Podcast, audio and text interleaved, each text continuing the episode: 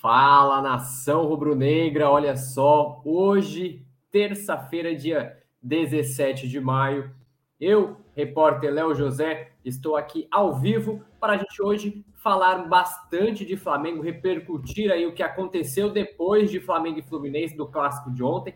Teve confusão entre dois dirigentes, entre dirigente do Flamengo e presidente do Fluminense, saíram é, bateram boca, quase saíram no tapa. Teve confusão no Maracanã, a gente traz detalhes aqui sobre confusão no Maracanã. Também tem pré-contrato do Vidal, é isso mesmo. Vidal assinou pré-contrato com algum time, vai assinar pré-contrato com algum time já no mês que vem. E outra, a gente vai falar bastante também sobre o jogo de ontem, sobre a partida de ontem entre Flamengo e Fluminense. Diniz já reclamou bastante lá na coletiva, né? Deu aquele famoso choro tricolor. E é claro, a gente vai falar aí da tática do São Paulo, o que, que o São Paulo usou ontem que parou o, o, time tricolor, parou o Fluminense e por pouco, por um tris, o Flamengo não saiu com a vitória do jogo de ontem. Mas antes, o Leandro vai soltar aquela vinheta maravilhosa do Notícias do Fla.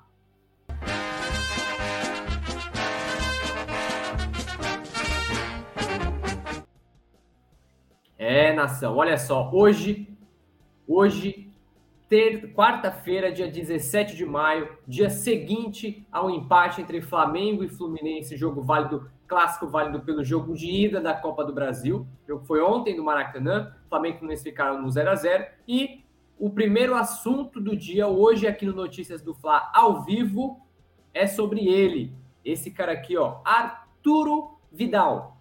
Volante do Flamengo, chileno, 35 anos, olha só. Vidal pode assinar pré-contrato para sair do Flamengo em pouco mais de um mês.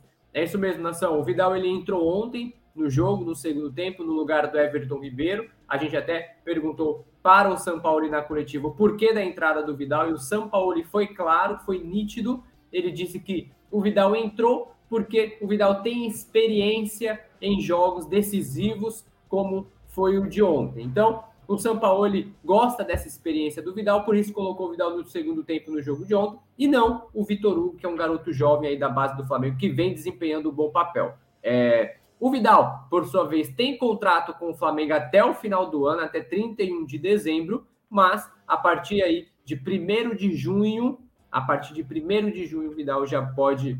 É, é, perdão, a partir de 1 de julho, o Vidal já pode assinar pré-contrato com qualquer outra equipe. Lembrando que, conforme a apuração até do Coluna do Fla, a gente ainda é, a gente ainda não recebeu nenhum ok da diretoria, do staff de jogador, dizendo que as conversas por, reno, por renovação aconteceram.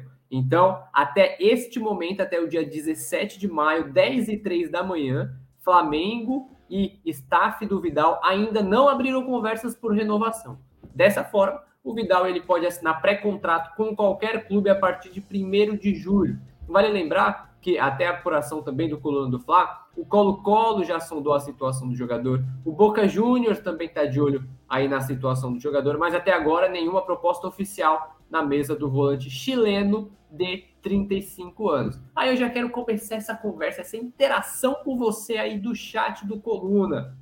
Vidal é precisa, o Flamengo tem que renovar o contrato do Vidal? Ou você acha que já está na hora dele pegar as malas deles, dele e rumar a Santiago? Vamos lá? Dar uma olhadinha no chat aqui para ver quem já está participando com a gente. Olha só, o Paulo Henrique Gadelha já está marcando presença, o José Luiz Pinto Meirelles e o Loteca Shelby, além também do Brasilândia VFF. É, o pessoal sempre marcando presença. Já, já, já dou a dica para você aqui, galera clica no curtir, clica no curtir aqui da live, se inscreve no canal do Coluna do Fla e, obviamente, também compartilha esse link do nosso programa Notícias do Fla para o seu grupo de Flamengo, para o seu grupo da família, para o seu colega rubro-negro, para quem é anti também, porque quem é anti adora de falar, adora falar do Flamengo, né? Então, é, a gente está de olho aqui no chat, já vai deixando a opinião aqui, ó. O, o José Luiz já disse que o Vidal tem que ir. Já disse que o Vidal, o Flamengo tem que abrir mão do Vidal, não tem que renovar, já tem que dispensar o Vidal. Mas é isso, vamos lá. Próxima notícia aqui no Notícias do Fla. Dirigentes de Flamengo e Fluminense trocam xingamentos do Maracanã. O clima esquentou lá nos bastidores do Maracanã, logo depois do Flamengo e Fluminense, depois do apito final, na hora, no momento em que os jogadores de Flamengo e Fluminense iam para seus respectivos vestiários, é, eles passaram por um túnel ali no Maracanã e esse túnel, como a gente está vendo na imagem, estava dividido, né, por duas grades. Uma grade limitava o espaço do Flamengo e a outra grade limitava o espaço do Fluminense. Nesse meio campo aí, nesse, nesse, nesse, nesse caminhar até os vestiários, o Diogo Lemos, que é membro do Conselho de Futebol do Flamengo, e o Márcio Bittencourt, que é Mário Bittencourt, que é o presidente do Fluminense, os dois trocaram ali uma série de xingamentos, de ofensas, dedo na cara. Eles só não saíram no murro, só não saíram no tapa de fato, porque essas grades separavam aí a, tanto o lado do Flamengo quanto o lado do Fluminense. Então, galera, o clima esquentou nos bastidores. Foi, foi de para quem estava acompanhando, para quem estava acompanhando, era papo de era papo de se não tivessem seguranças ali, o pessoal da Sunset, da Sunset, o pessoal da segurança do Maracanã, se não tivesse o pessoal ali, teriam saído no braço. Diogo Lemos, repito, Diogo Lemos, que é membro do Conselho de Futebol do Flamengo, e o presidente do Fluminense, quase saíram no tapa no Maracanã depois do Fla-Flu de ontem. Lembrando que foi um jogo tenso, né? Quem assistiu viu um jogo tenso entre Flamengo e Fluminense, o Flamengo cometendo bastante faltas aí, o Fluminense cometeu cinco, o Fluminense cometeu cinco faltas, o Flamengo cometeu 22, foi inclusive um dos jogos que o Flamengo mais cometeu falta na temporada. Foi um jogo picado, foi um jogo tenso. O Anderson Daronco também, o árbitro, teve é, é, ele amarrou muito o jogo, ele conversava bastante durante o jogo, não deixava os times saírem é, com bola rápida, na cobrança de falta rápida. Isso atrapalhou, isso deixou a tensão muito grande no Maracanã. E essa extensão ultrapassou as quatro linhas e entraram aí no campo da diretoria, das diretorias no caso. Então, ontem o clima esquentou nos bastidores do Maracanã. Nação, aí eu pergunto para você, aí eu pergunto para você, esse clima de tensão favoreceu ao Flamengo ou favoreceu ao Fluminense? Eu, na minha concepção, esse clima de tensão favorece muito o Fluminense, porque o Fluminense ele é um time que sempre se desdobra quando joga contra o Flamengo. O Fluminense é um time que gosta desse jogo picado, é um time que gosta desse. É, é, gosta dessa, dessa. tentar tirar, desconcentrar o Flamengo das partidas. Tanto é que Felipe Melo foi expulso. Felipe Melo foi expulso no segundo tempo porque fez uma falta no Gabigol, parou o contra-ataque ali do Flamengo, o Gabigol ia em direção a gol, e foi uma falta por baixo, na coxa do Gabigol, e também por cima, que o Felipe Melo chegou dando meio que quase um soco aí no Gabigol. Então, esse clima de tensão, ele dominou o Maracanã no jogo inteiro, e é claro, obviamente, é, ninguém tem sangue de barato na saída para os vestiários ali do jogo. Diogo Lemos de um lado e o presidente do Fluminense, Bittencourt, do outro, trocaram farpas, quase saíram no Vias de Fato, nação. E olha só, o pessoal participando aqui com a gente. É... Olha aqui, Real Madrid pode esperar, sua hora vai chegar. VP manda um abraço. Ele tá, esse, esse, esse amigo nosso aí que está participando no chat, ele tá com a logo do Atlético Paranaense, né? Do Atlético Paranaense. Então, ele já deve. Ele gosta muito do Flamengo, porque é, já foram vice da Libertadores para o Flamengo, já acabou uma série de eliminações com o Mengão. Então, é claro que o Atlético Paranaense nem se compara com o mais querido do Brasil. Vamos para a próxima notícia aqui no nosso Notícias do Fla. Olha só, Fernando Diniz detona a arbitragem de Fla-Flu e dispara contra Gabigol. Pisou porque quis. Então, nação, é o que eu falei para você. O Fluminense ele gosta desse clima de tensão e o próprio Fernando Diniz falou isso na coletiva de imprensa ontem. O Fernando Diniz, ele deixou claro a insatisfação dele em relação ao árbitro Anderson Daron, porque segundo o Diniz, o Daronco foi conivente com a quantidade de faltas que o Flamengo fez para tentar barrar o estilo de jogo tricolor. Oh, vamos abrir aspas aqui para o Fernando Diniz. O Fernando Diniz disse o seguinte na coletiva de imprensa. Ele disse assim: "Espero que a próxima final tenha uma arbitragem imparcial, porque ela não é, ela não foi imparcial de novo. O Fluminense foi campeão do Carioca apesar da arbitragem e hoje a gente conseguiu o 0 a 0 apesar da arbitragem de novo, disse o Fernando Diniz. Então, é, o Fernando Diniz deixou clara essa insatisfação com o Daron, dizendo que o Flamengo estava jogando com arbitragem. Dizendo que o Flamengo estava jogando com arbitragem, é mole. Ele ainda completou. é, é muito mais fácil e menos interpretativo o VAR chamar por causa do pisão de Gabigol no ganso, que foi intencional. Pisou porque pisou. Pisou porque quis pisar. Aí não chama. O Samuel Xavier na final do Carioca por pisão, o juiz também expulsava. Na volta, o Pedro acerta um pisão e não recebe o vermelho, afirmou aí o treinador Fernando Diniz. Então, qual é a principal queixa do Fernando Diniz? O Fernando Diniz, ele se irritou é, pelo fato do Daronco não ter expulsado o Gabigol no pisão no ganso. Mas a gente consegue ver que foi um lance de jogada, um lance normal de jogada, o Ganso deu o carrinho, o Gabigol chegou atrasado, tentou, ele deu, tocou a bola, deu um toque na bola, mas em seguida pisou aí sem querer no pé, na panturrilha do jogador do Fluminense, tanto que o jogador do Fluminense ele nem é, é, demonstra, sei lá, uma meia rasgada, alguma coisa assim, que comprovasse o pisão um pouco mais incisivo, né? Então, o Fernando Diniz já começa com esse chororô, já, pro, é, é, é já pressionando a arbitragem para o jogo, de, jogo de volta. Lembrando que o segundo jogo de Flamengo e Fluminense acontece às 8 horas da noite, no dia 1 de junho, ou é, 1 de junho, que é uma quinta-feira. Então, o Fernando Diniz ele já deixou claro aí que ele não gostou da arbitragem do Daron, que ele não ficou satisfeito com a arbitragem do Daron, com o jogo, com a conivência, segundo o Diniz, com a conivência do Daron com as faltas do Flamengo, então, a gente já vê aí a, a, o chororô do torcedor, do, do técnico tricolor em relação ao jogo de ontem. Agora, nação, a gente vai falar de outra notícia que movimentou também. São Paulo lamenta empate do Flamengo e volta a reclamar de chances perdidas. Olha, para quem assistiu o jogo ontem, para quem assistiu o jogo ontem no Maracanã, notou que o Flamengo ele amassou o Fluminense. O Flamengo dominou o Fluminense do primeiro até o último minuto de jogo. O que faltou é o mais importante, o gol. Mas o Flamengo criou chances. Na minha conta, o Flamengo criou no mínimo aí três chances claras de gol. Duas foram perdidas por Arrascaeta, uma no primeiro tempo que ele chutou no rebote do Gabigol, que tinha finalizado na trave, e uma outra de cabeça que o Léo Pereira só escorou e aí o Arrascaeta cabeceou por cima. Então, na minha, só na minha avaliação, o Flamengo teve três chances claras de gol e perdeu, mas é, ainda também teve uma outra chance que o Flamengo perdeu, ou seja, no, ao todo, segundo a estatística aí do SoftScore, foram quatro chances claras de gol que o Flamengo teve no jogo de ontem. E aí é, o Flamengo não soube aproveitar. E aí o Flamengo, obviamente, é, é, é repete um problema que já vem acontecendo há um tempo, que é a falta de pontaria. Porque ontem o Flamengo, além de amassar o Fluminense, de encurralar o Fluminense, de empurrar o Fluminense no campo de defesa, do primeiro até o último minuto de jogo, o Flamengo ele não sofreu. Em nenhum momento o Fluminense teve, sei lá, 5, 10 minutos de pressão contra o Flamengo. Em nenhum momento. O Flamengo ele amassou o Fluminense do começo ao fim. Faltou o famoso gol.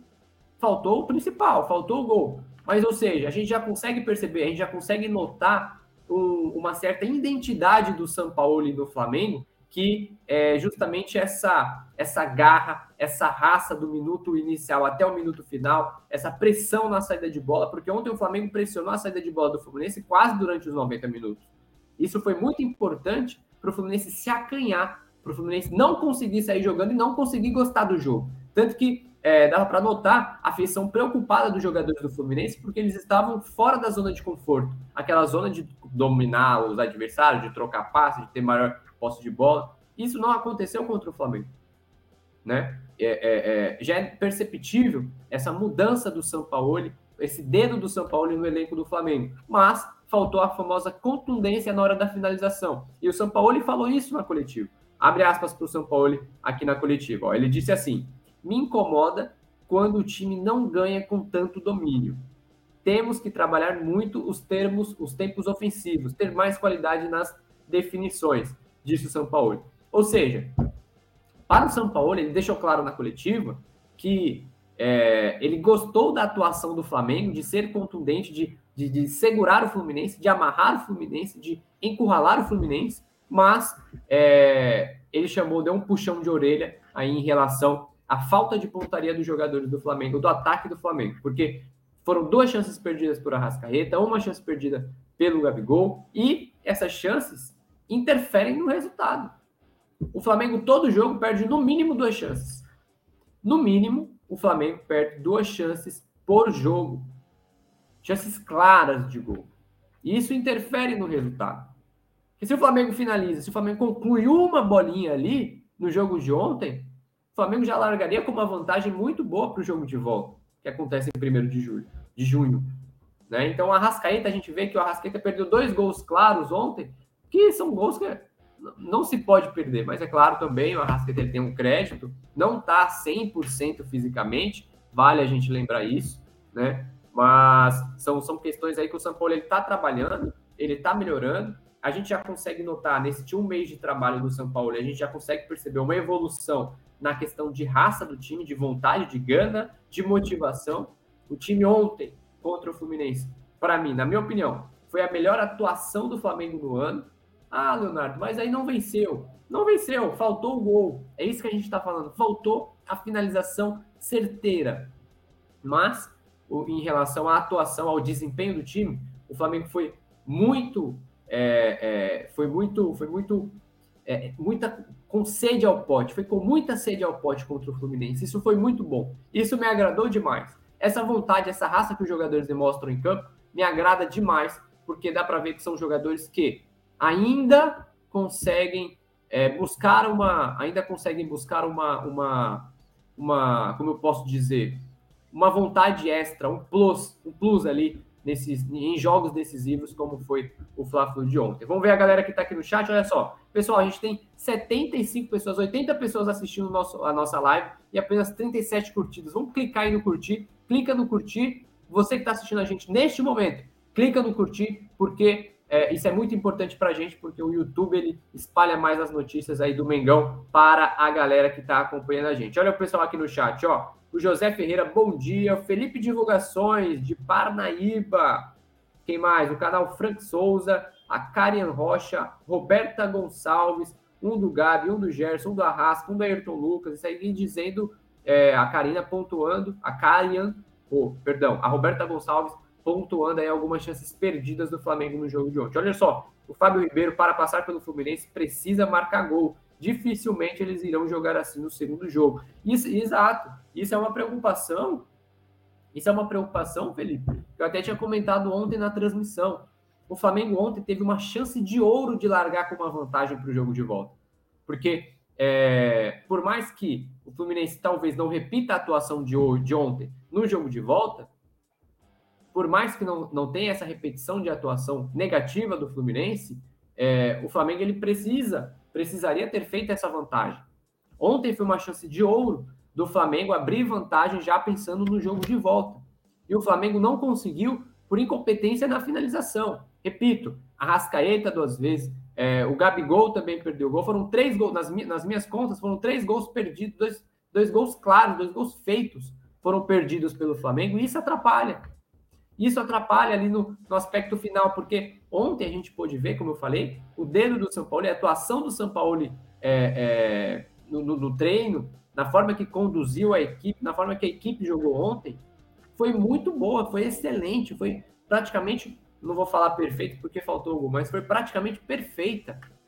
A atuação do Flamengo contra o Fluminense ontem foi praticamente perfeita. Faltou o principal, faltou o gol. Mas para ter o gol, precisa antes ter a grande chance clara, precisa ter a chance criada. E o Flamengo criou três chances claras de gol e o Flamengo perdeu as três chances claras de gol.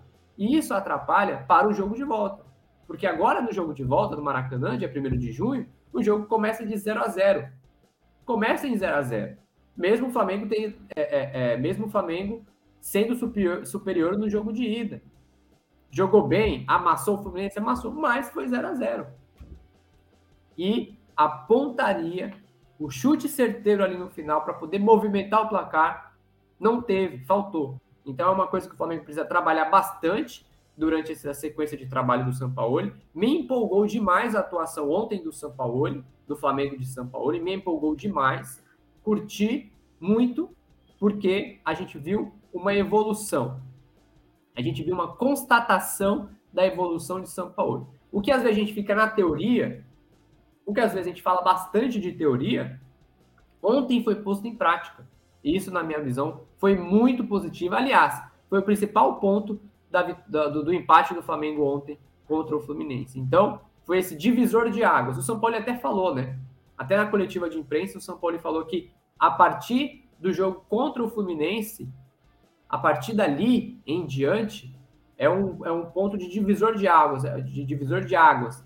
É um ponto de, de início de trabalho que mostra essa evolução do São Paulo no elenco do Mengão. Olha só, Cláudio Borges também participando com a gente. A arquibancada deu show, mesmo com menos. É, pena que no segundo jogo é, é, o Flacel estarão de voltas. É, estarão de voltas, criticando aqui a torcida do Flamengo, o pessoal da Flacel. É, ontem, inclusive, o Flamengo bateu o recorde. É, foram 59 mil pessoas no Maracanã e teve recorde de público mandante na Copa do Brasil. Cerca de 54 mil pessoas estiveram presentes no jogo de ontem. E agora a gente vai falar da tática de São ah, de Léo Pereira, né? A gente vai falar do Léo Pereira que destrinchou a estratégia criada por São Paulo para surpreender o Fluminense. É, Léo Pereira destrincha a estratégia criada por São Paulo para surpreender o Fluminense, deixando claro que é, tanto o Flamengo quanto o Fluminense são dois times, o Fluminense do Diniz e o Flamengo do São Paulo, são dois times que prezam muito pelo toque de bola, são dois times que gostam de ter a bola. Então, nesse embate aí de dois, de dois treinadores que têm, vamos dizer assim, estilos de jogos parecidos, né? É, algum treinador precisa usar alguma tática, aquela famosa, aquele, aquele famoso tempero, a cereja do bolo para tentar vencer o, o adversário. Então, foi isso que aconteceu no jogo de ontem. O próprio Léo Pereira disse na, na, na, zona mista, ele falou que uma das estratégias que o Flamengo usou ontem foi não deixar o Fluminense passar na saída de bola. De que forma? Até com falta. Até com a famosa falta tática. O Léo Pereira disse ontem na zona mista, ele falou, abre aspas para o Léo Pereira, nem que fosse na falta a gente não poderia deixar. Então isso já demonstra que o espírito de garra, o espírito de guerra, o espírito de vontade, o espírito de disputa que o elenco do Flamengo ontem demonstrou contra o Fluminense. Isso era uma coisa que estava faltando anteriormente. Faltava essa animosidade do Flamengo no, nesses jogos decisivos. Não, a toa fez 2 a 0 no Fluminense no jogo de ida, mas perdeu a volta na época do Vitor Pereira. Né? Então, isso para mim foi uma evolução muito grande do Flamengo, essa vontade, essa alma, essa, esse jogo anímico que o Flamengo fez contra o Fluminense ontem foi muito bom. E uma das, uma das, das é, uma das táticas que o Flamengo usou foi justamente parar o jogo do Fluminense, a saída de bola, até mesmo por falta em momentos específicos. Em momentos específicos, o Flamengo cometeu faltas ali para barrar a saída de bola do Fluminense. Lembrando que, é, de todos os jogos da temporada, tirando, tirando as partidas do Campeonato Carioca, o jogo de ontem foi o jogo que o Flamengo mais cometeu, mais cometeu faltas no ano.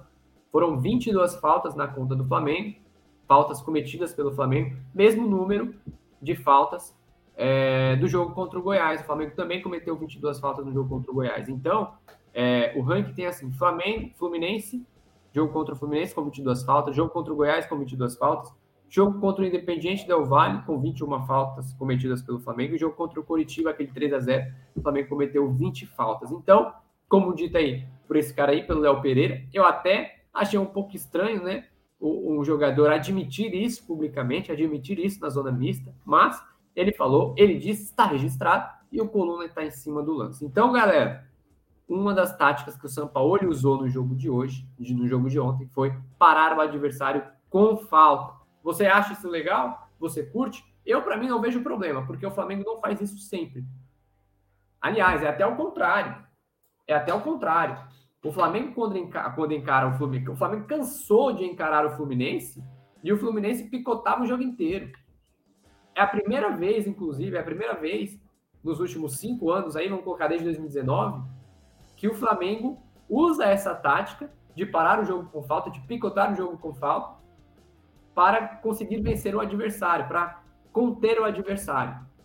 Na minha visão, é, pelo que eu estou me lembrado, pelo que eu me lembro aqui, é a primeira vez nos últimos cinco anos aí que o Flamengo faz isso. Quatro, cinco anos que o Flamengo faz isso. Mas, mas, no inverso, acontece sempre.